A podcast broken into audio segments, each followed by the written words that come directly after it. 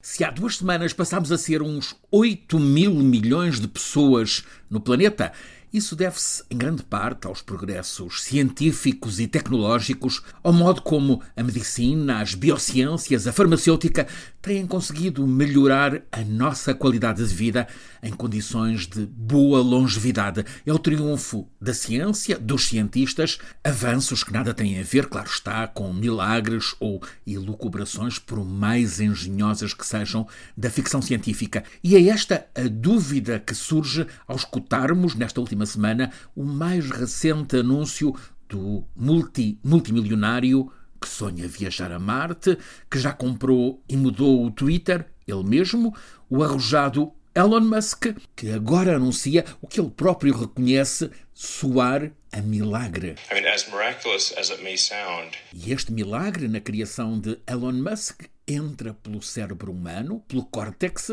pela medula espinal. É um implante que, promete ele, tanto vai poder instalar a visão em quem nasceu cego, como recuperar o movimento em quem ficou a sofrer de alguma paralisia.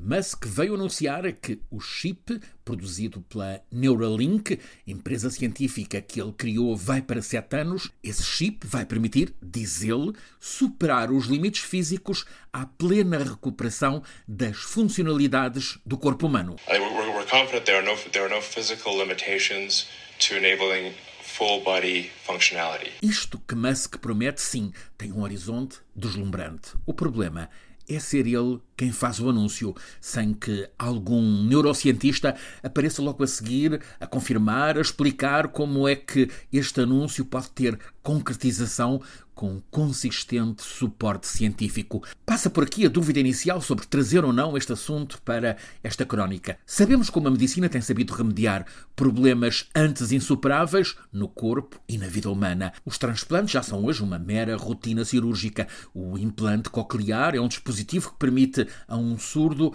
recuperar a sensação auditiva. Tanto mais progresso. A digitalização está a mudar a nossa vida e essa é uma realidade que todos reconhecemos, agradecemos vivemos uma era de aceleradíssima inovação científica. São extraordinários os avanços contínuos em áreas como as neurociências, um bem para a humanidade, mas o que Musk veio anunciar chega-nos com tanta luz que encandeia, portanto, não nos deixa ver. Será que o que Musk anuncia para daqui a seis meses pode ser um triunfo sobre efeitos nefastos de doenças degenerativas? O que está em causa é demasiado grandioso para ficar pelo anúncio do multi multimilionário que, aliás, acumulou a maior fortuna do planeta, ao mesmo tempo que equipas de cientistas por todo o mundo já estavam paciente e prudentemente a trabalhar em tudo aquilo que ele anuncia agora com ligeireza, de uma só vez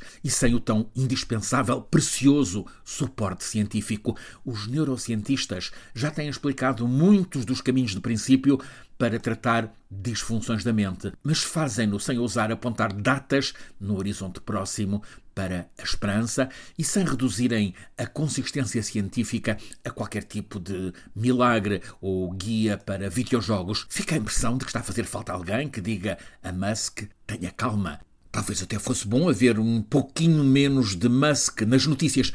O que certamente calharia bem é que, por entre tantas discussões de tão curto prazo que proliferam, se instalasse um debate amplo, alimentado pelo saber científico sobre este horizonte desconhecido na relação entre a máquina, o digital, e a mente, o ser humano. Um debate que necessariamente passe pelas possibilidades abertas e as questões éticas suscitadas. E a chave para tudo isto não está certamente na mão de homens que se tomem por deuses